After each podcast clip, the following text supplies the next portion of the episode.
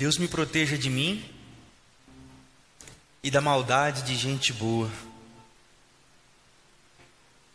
da bondade da pessoa ruim. Deus me governe e guarde, ilumine e zele sempre assim. Chico César. Não sei de você, mas toda vez que eu cito essa canção, já imagino o ritmo. Somos contagiados pelo pulsar dessa canção. Que Deus nos livre de gente que não aprendeu a ser gente. O autor, ou os autores de, de provérbios, ensina que para uma vida bem-sucedida é preciso aprender a ser gente. Um dos conceitos dos seus conselhos é sobre a liberdade. Viver é ser livre. Liberdade ao contrário dos que muitos, muitos pensam, não é fazer o que bem entender, fazer o que querer fazer, ou quiser fazer. Esse é um caminho dos tolos, isso é tolice. É por conta disso que as pessoas têm dificuldades de falar, de entender e de viver livremente. Liberdade é viver. É viver a vida que Jesus de Nazaré tem para cada um, conforme o apóstolo Paulo ensinou aos Gálatas, no capítulo 5, no verso 1. Cristo vos libertou para que verdadeiramente vocês sejam livres. É por isso que no caminho da humanidade nós passamos por fases fases como telas pintadas por aquarela na jornada da vida. As primeiras telas são como desenhos. Como vimos na canção, numa folha qualquer eu desenho um sol amarelo, e com cinco ou seis retas é muito fácil fazer um castelo. Corro o lápis em torno da mão e me dou uma luva, e se faço chover com dois riscos, eu tenho um guarda-chuva. Eu desenho, eu pinto, eu construo, eu crio, eu assumo, eu desenho a minha vida. No livro dos Gênesis, no capítulo 3, no verso 3, no diálogo de Eva com a serpente, ela diz: Nós não podemos comer do fruto do bem e do mal, porque nós vamos morrer. No jardim, Deus dotou o homem de liberdade para escolher, com limites, mas com escolhas. Essa é a poesia. Liberdade é a angústia de decidir. Liberdade é a angústia de protagonizar a própria existência. O convite do Evangelho, na mensagem do Cristo, é: escolham sempre os caminhos de vida e não de morte. É por isso que Deus diz: não comam do fruto da árvore do bem e do mal. Certamente vocês morrerão. Não fazer a vontade de Deus ou achar que a liberdade é não depender de Deus nas nossas vidas é um equívoco. Porém, também é verdade que Deus nos deixou nessa existência plena. Decida conscientemente pela vida, propositadamente pela vida. Pinte as telas da sua existência à luz as cores do Evangelho do Reino de Deus. Gênesis capítulo 1, no versículo 26 e 27. Está escrito que Deus nos fez a sua imagem e a sua semelhança. Um ser, então, relacional Porque a palavra é façamos, um Deus que se relaciona numa relação divina com a Trindade, ou em Trindade, e nos fez a sua imagem e semelhança com o poder de decidir.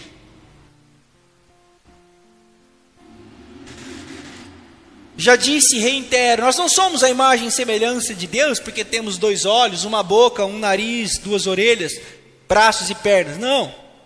Nós somos a imagem e semelhança de Deus porque nós temos fôlego de vida que Ele soprou dentro de nós. E porque nós temos uma consciência.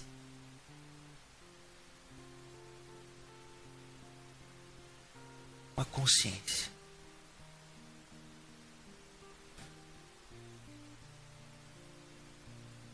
É por isso que o gato mia. O cachorro late. O pintinho pia. O pássaro canta. Porque o pássaro nasce com chip de pássaro. O gato nasce com chip de gato. O gato não diz, é, resolvi latir hoje. Eu vou latir. Porque animal não tem consciência. Animal é criatura que é parte de um todo. Mas somente o ser humano é a imagem e semelhança de Deus. Porque contém em si o sagrado de protagonizar a própria existência. Por isso que gente precisa aprender a ser gente. O gatinho nasce, e se você pôr o pires com leite e a caixinha de areia, ele vai beber o leite. E vai fazer as necessidades dele ali na caixinha de areia. Se você der um copo de leite para um bebê, ele vai derramar o leite, comer a terra e ficar com fome. Porque a gente não nasce com chip de ser gente, ele precisa aprender a ser gente. Por isso, que na primeira fase dos nossos desenhos, nós precisamos de pessoas que cuidem de nós e nos ensinem sobre a liberdade. Mas o primeiro estágio é do cuidado. Nós precisamos de cuidado, nós precisamos de gente que nos ensine, nós precisamos de gente que nos inspire, para que a gente possa conviver com a nossa liberdade, aprender a viver com a nossa liberdade. Quando esse estágio da nossa existência é danificado, ah, os danos são terríveis. Uma criança que é privada de uma alimentação segura tem danos terríveis na sua existência. Uma criança que é deturpada ou violentada na sua sexualidade, ela tem danos terríveis na sua existência. O processo de gente ficou danificado. Por isso que a igreja é um lugar para nós cuidarmos dessa criação que é a imagem e semelhança de Deus. Inspirarmos o cuidado com as futuras imagens e semelhanças de Deus, que são as crianças. O cuidado com os pré-adolescentes, com os jovens, com as famílias. Porque nós precisamos aprender a ser gente, e todos nós, queira você reconhecer isso ou não, temos traumas, temos dores que trazemos dos processos de liberdade e do processos, e dos processos de gente que nós fomos nos tornando, que foram fraudados, que foram violentados, que foram fraturados. Por isso que nós precisamos do Evangelho para nos reconstruir, para nos ressignificar, para nos curar. Por isso que nós precisamos de igreja não porque nós precisamos da igreja para se achegar a Deus, mas é porque nós precisamos da igreja para aprender a ser gente do tipo que Deus deseja que sejamos. Esse É o papel da igreja ensinar gente a ser gente para inspirar o mundo, para que o mundo seja mais parecido com o que Deus deseja para o mundo. É por isso que a igreja deve ser o lugar do reinado de Jesus de Nazaré, onde as pessoas aprendem a ser gente, para transformar o mundo que perdeu a sua característica de imagem e semelhança do Criador, por isso que a Bíblia diz que o mundo jaz no maligno, o mundo jaz no pecado, o mundo, ah, o mundo é o lugar de morte, por quê? Porque é um mundo onde as pessoas perderam o sentido de ser gente.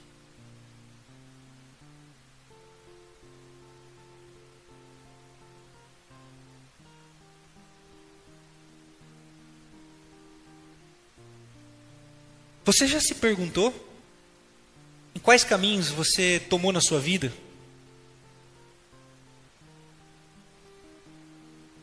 Os caminhos que te trouxeram até o dia que você está aqui hoje.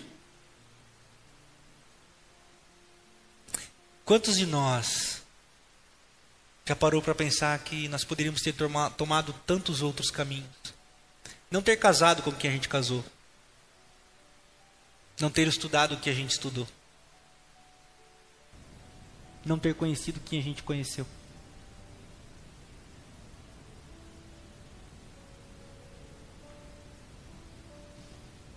É bem verdade que o texto bíblico nos diz que Deus cuida da gente, que Deus conduz os nossos caminhos, mas também é verdade que Deus deu a cada um de nós, dotou todos os seres humanos de senso de decisão e de liberdade para escrevermos a nossa história, pintarmos os quadros das nossas existências. Eu quero dizer para você que talvez o caminho que você está hoje não é o caminho que você gostaria de estar. Que as trilhas que a vida te levou te colocaram num lugar onde você não queria estar.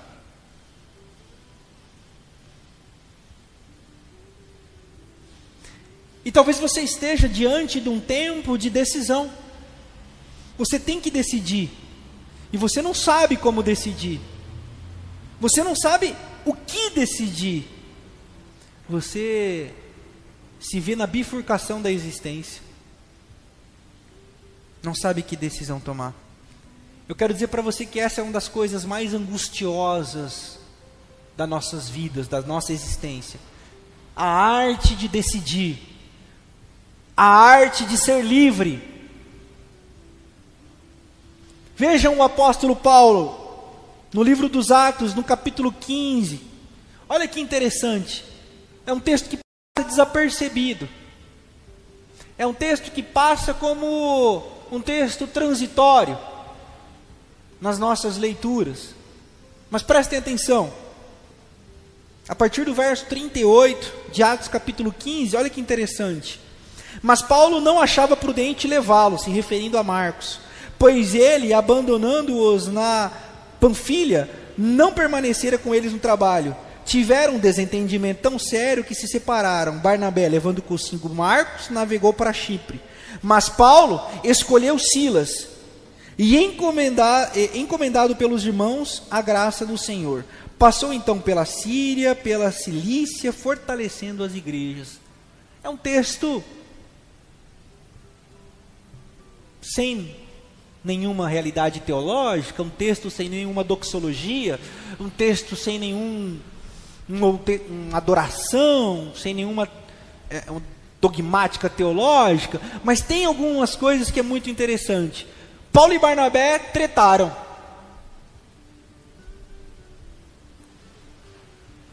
Brigaram, discordaram. E Paulo decidiu não levar Marcos nessa viagem missionária. Ele decidiu. Barnabé leva Marcos. Paulo resolve levar Silas. E por onde Paulo escolheu ir, e com quem Paulo escolheu levar, o texto diz que as igrejas foram fortalecidas.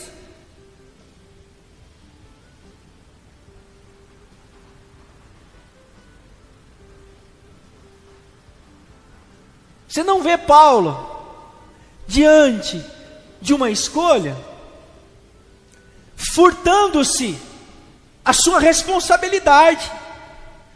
Paulo decide. Paulo vai. Eu vou levar esse porque eu tretei com Barnabé e não quero levar Marcos agora não. Por quê? Não quero levar agora. A minha decisão é por si. Pronto, acabou.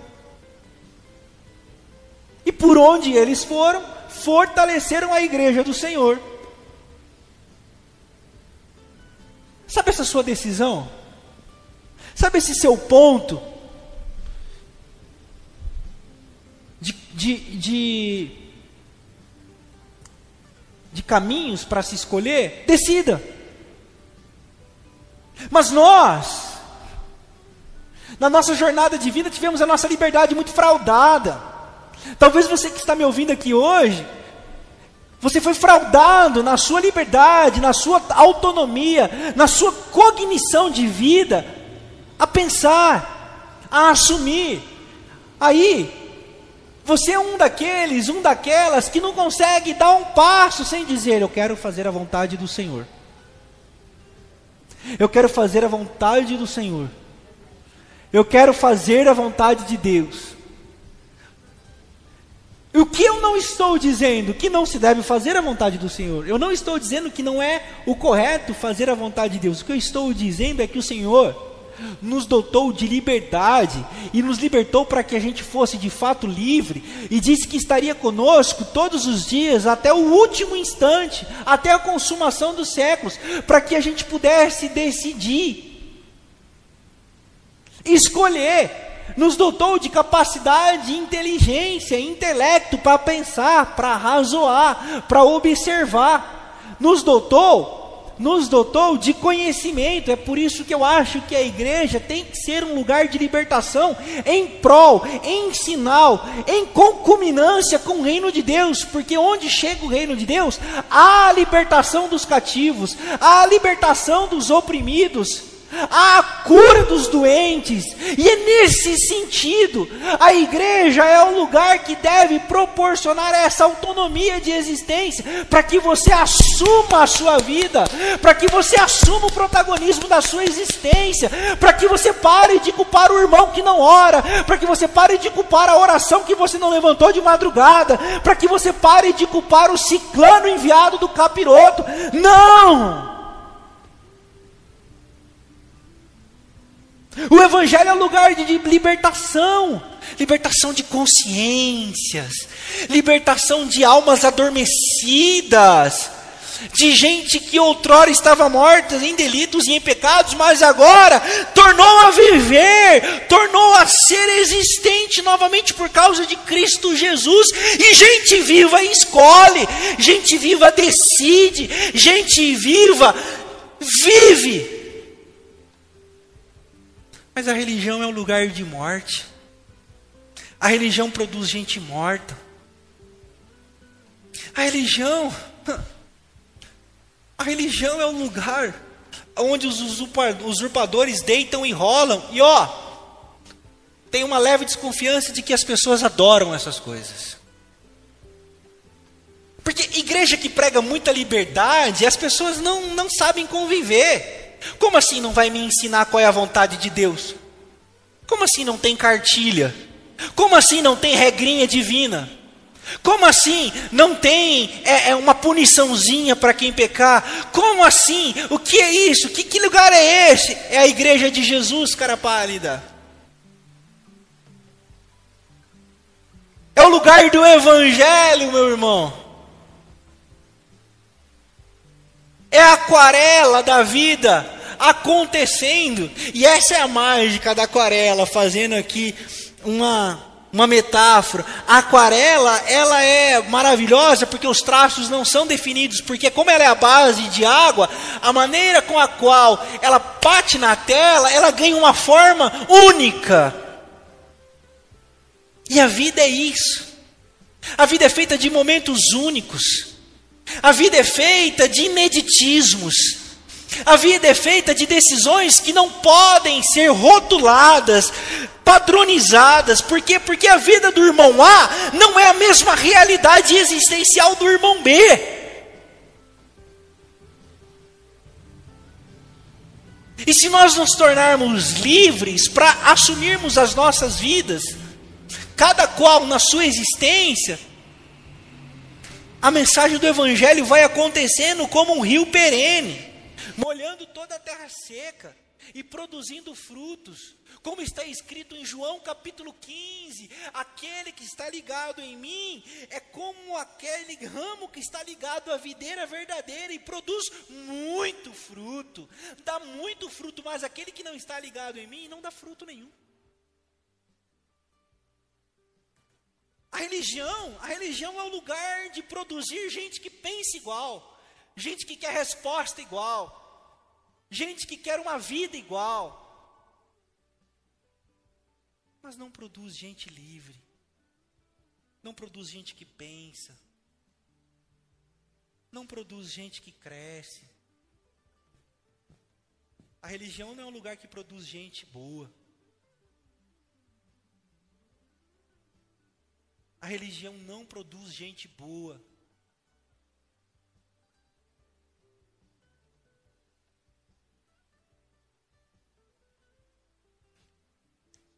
O apóstolo Paulo escolheu. Você também precisa escolher.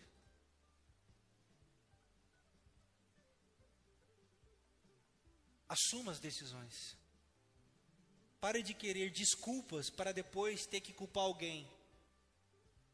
Porque o que nós queremos mesmo é uma desculpa, porque se der errado a gente tem a quem culpar. Eu quero a oração do pastor lá, porque se ele me entregar a revelação e não der certo, eu sei quem pegar.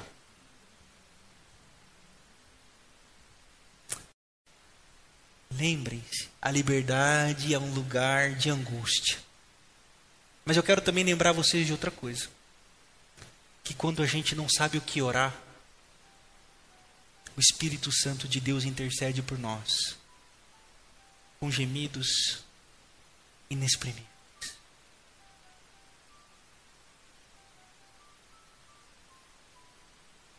Vá, decida. Ele é com você. Ele está com você. Pastor, mas e se eu errar? Não é sobre errar, é sobre ser livre. Pastor, e se não for essa a vontade de Deus? A vontade de Deus é que você seja livre. Porque se o Filho libertar vocês, vocês de fato serão livres.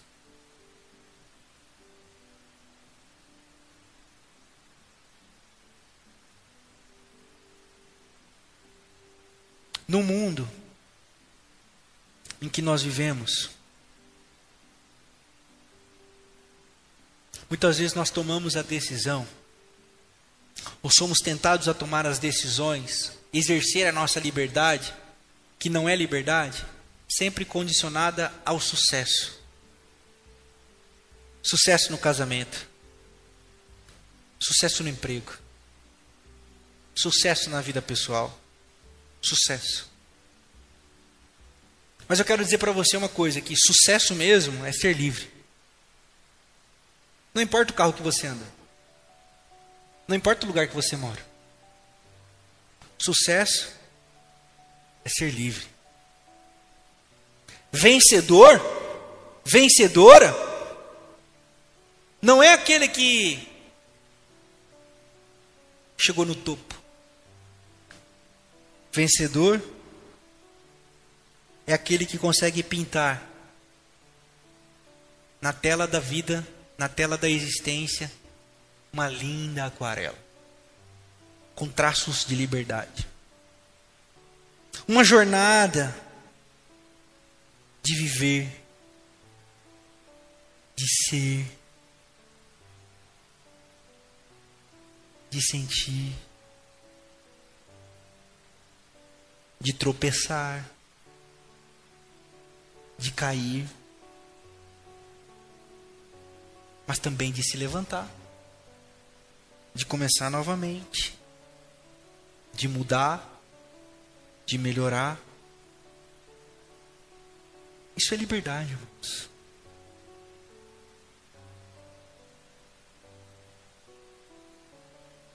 Quem foi que disse que você não pode errar? foi que disse que aqueles que estão em Cristo não, Cristo não erram mais? Quem foi que? Quem colocou esse fardo pesado sobre a nossa existência? E quando foi que nós tomamos ele para nós?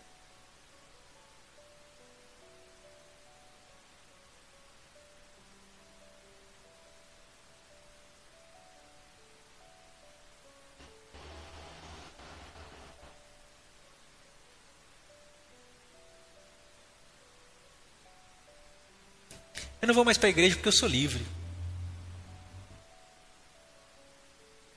Eu não partilho mais porque eu sou livre. Eu não preciso mais de igreja porque eu sou livre. Esse é o outro lado da escravidão.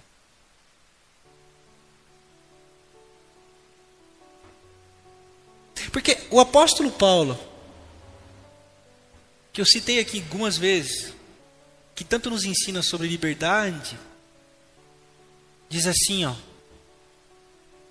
A vida que agora eu vivo, não vivo mais para mim, mas vivo por causa e para a causa do filho de Deus. No livro do Gálatas, ou dos Gálatas, ou aos Gálatas, carta aos Gálatas, perdão, perdão, carta aos Gálatas, não é livro, é carta, o epístolo. Gálatas 2:20 diz assim: Eu eu já estou crucificado com Cristo. Agora já não sou eu mais quem vivo. Mas Cristo vive em mim. Na segunda carta aos Coríntios, no capítulo 4, o apóstolo Paulo, o da liberdade, diz assim: Nós somos como tesouros em vasos de barro.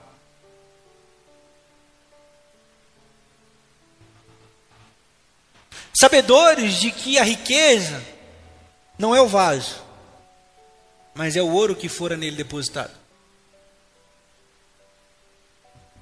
E no final desse capítulo ele vai dizer assim: Por isso trazemos todos os dias em nosso corpo o morrer de Cristo, a morte de Cristo, de modo em que em nós a tua morte para que na igreja atue a vida.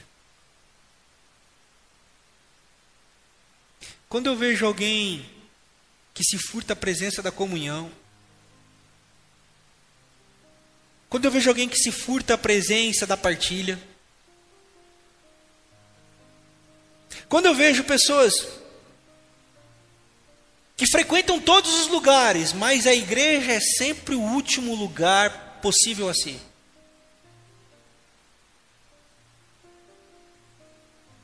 Eu penso, o quanto que essa pessoa pensa que é livre?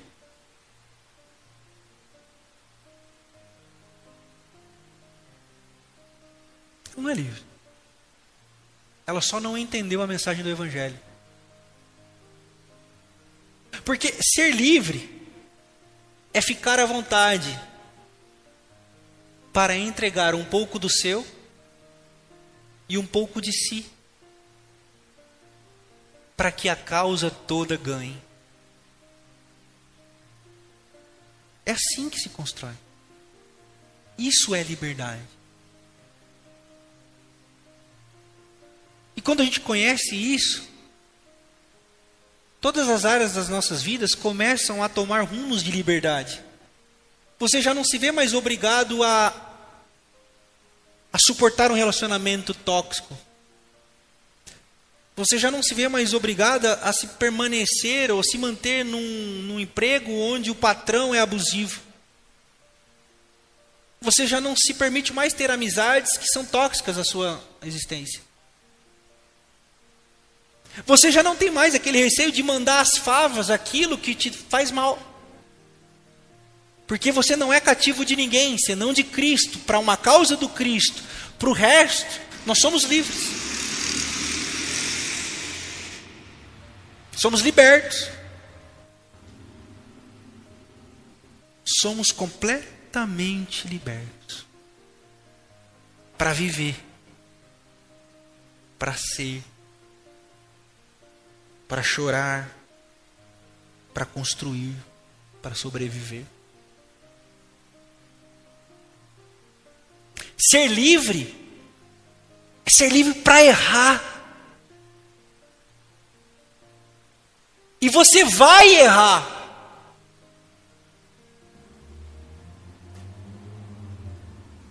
Mas não é levar um estilo de vida errante. Você é livre para recomeçar quantas vezes for necessário.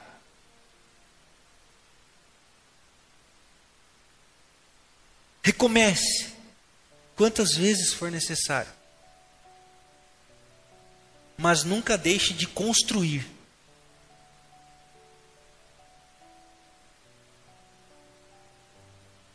Ser livre é ser livre para viver. Porque viver é muito mais do que sobreviver.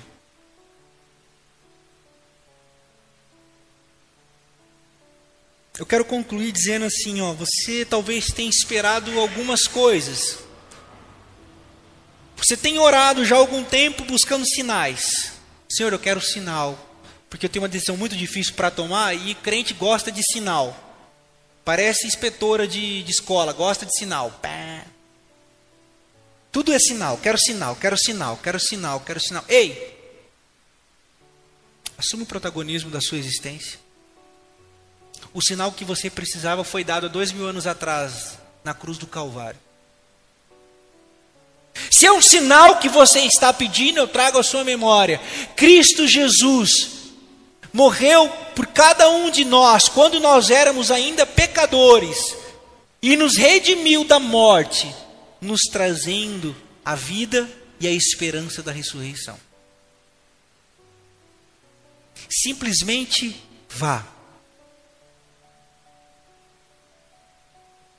E na liberdade do Evangelho, na liberdade da graça, na liberdade do amor incondicional, fique tranquilo.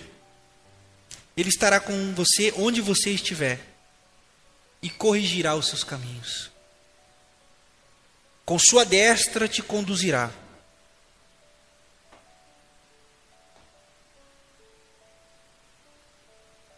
Não se demore porque nós estamos todos numa linda passarela de uma aquarela que um dia, enfim, descolorirá.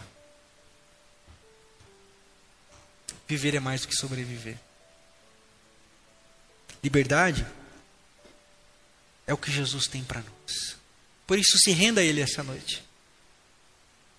Entregue os seus caminhos para Ele essa noite.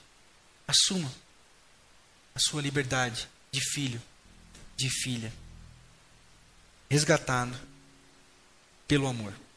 Coloquemos-nos de pé, cantemos essa canção como oração, fazendo a nossa súplica, a nossa entrega,